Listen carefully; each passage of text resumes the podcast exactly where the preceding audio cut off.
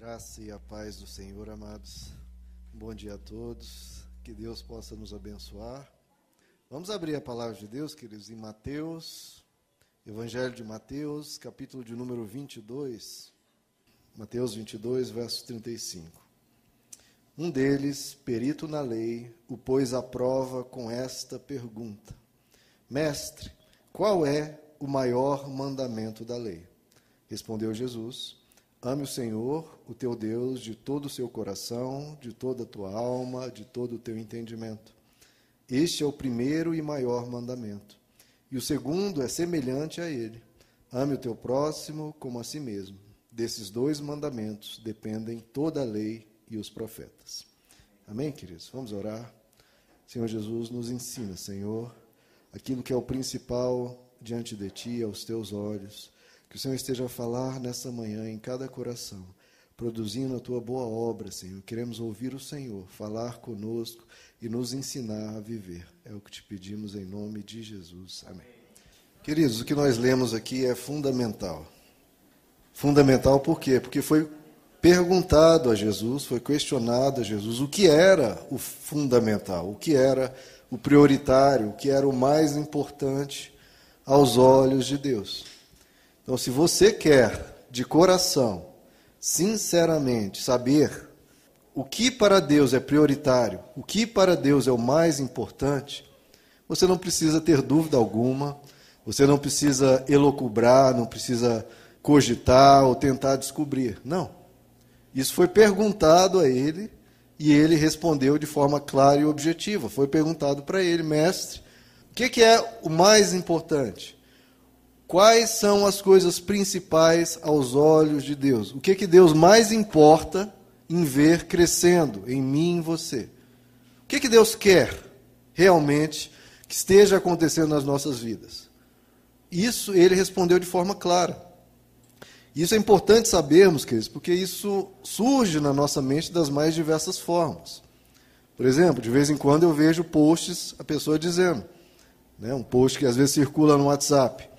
O que, que é principal na vida, da, na vida espiritual de uma pessoa? É a oração e a leitura da palavra. É o principal? Não. O próprio Jesus diz o que é o principal. Oração e leitura da palavra são de uma importância imensa, inquestionável. Mas não é o principal. O principal, Jesus disse o que é. Não é a minha opinião, opi opinião de alguma corrente teológica. Jesus disse. Então, a oração e a leitura da palavra, elas são o quê? São fins? Não, são meios. São instrumentos para você crescer espiritualmente. E crescer em quê? Jesus diz que é o que ele mais quer. Às vezes as pessoas se perguntam: qual o plano de Deus para a minha vida? Essa pergunta pode tomar várias formas, né? Qual a vontade de Deus para a minha vida? Qual o sonho de Deus para a minha vida? Qual o projeto de Deus para a minha vida? Bom, antes de responder essa pergunta, vamos voltar lá atrás. Deus nos fez a sua imagem e semelhança, correto? E muitos destrincham né, o que, que isso significa, e realmente tem várias questões aí. Né? Significa que o ser humano é um um ente capaz de ter consciência de si mesmo, de dizer eu. Sim, isso é algo da imagem e semelhança de Deus. Outra coisa, sabedoria. O ser humano é um ser que tem uma sabedoria muito acima animais, pedras, vegetais, etc. O senso de moralidade é outra coisa que faz parte da imagem e semelhança de Deus. Um certo filósofo disse que o ser humano é o animal capaz de se corar corar de vergonha. Né? Por quê? Porque tem um senso de moral. O ser humano ele tem também a capacidade e o deleite na arte, que é algo também único no ser humano, que faz parte da imagem e semelhança de Deus.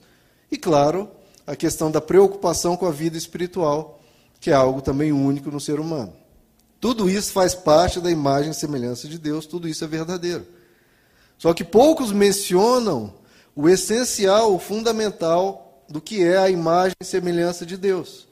Algo absolutamente necessário, que é o amor.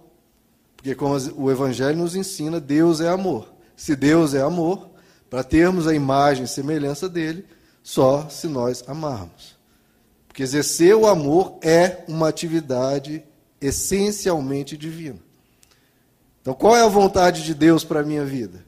Se o Evangelho nos diz que devemos ser imitadores de Deus, que devemos ser parecidos com Deus, a vontade de Deus para a sua vida, não fique pensando que é ah, estudar na faculdade X, ou ter um emprego Y. Não, isso, isso são coisas tópicas, são coisas secundárias.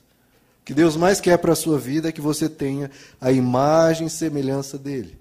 Como nós cantamos, faz-me refletir a beleza que há em ti. Como é que você reflete a beleza que há em Deus?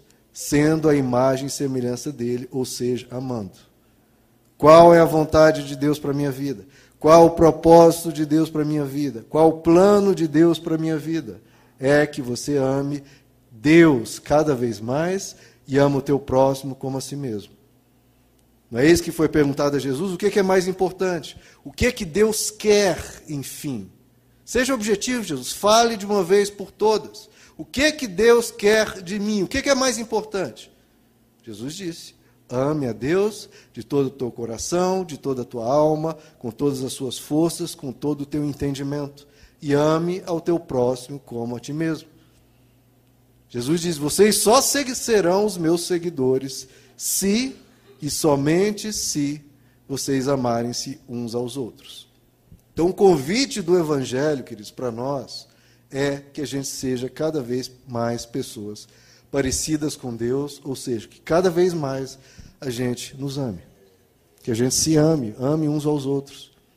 O objetivo de Deus, queridos, com o Evangelho, além de nos levar para a eternidade, para morar para sempre com Ele, um dos principais objetivos de Deus é enternecer o nosso coração é conforme Deus prometeu ao profeta Jeremias: tirar o coração de pedra e ir colocando dentro de nós um coração de carne, ou seja, um coração que se importa, um coração que se compadece, um coração que se coloca no lugar do outro, um coração que perdoa, um coração que sempre quer o bem para as pessoas ao redor. Então, ele quer amolecer-nos para as preocupações, para as necessidades, para as dores do outro. É o que o apóstolo Paulo diz em 1 Tessalonicenses capítulo 3, que o Senhor, olha a oração de Paulo, que o Senhor faça crescer e transbordar o amor que vocês têm uns pelos outros. Essa é a oração que o pastor Paulo fazia para as igrejas, que o Senhor faça crescer e transbordar o amor que vocês têm um para os outros. Então Deus, ele quer nos libertar de vivermos centrados em nós mesmos, de só pensar em como me satisfazer, em como todos girarem em torno de mim e quer nos expandir para a expansão do amor. E o que o Evangelho nos diz é que não há maior plenitude, não há maior riqueza e não há maior espiritualidade. Não há, queridos, do que a pessoa crescer em amor. Não há maior espiritualidade nem riqueza do que essa.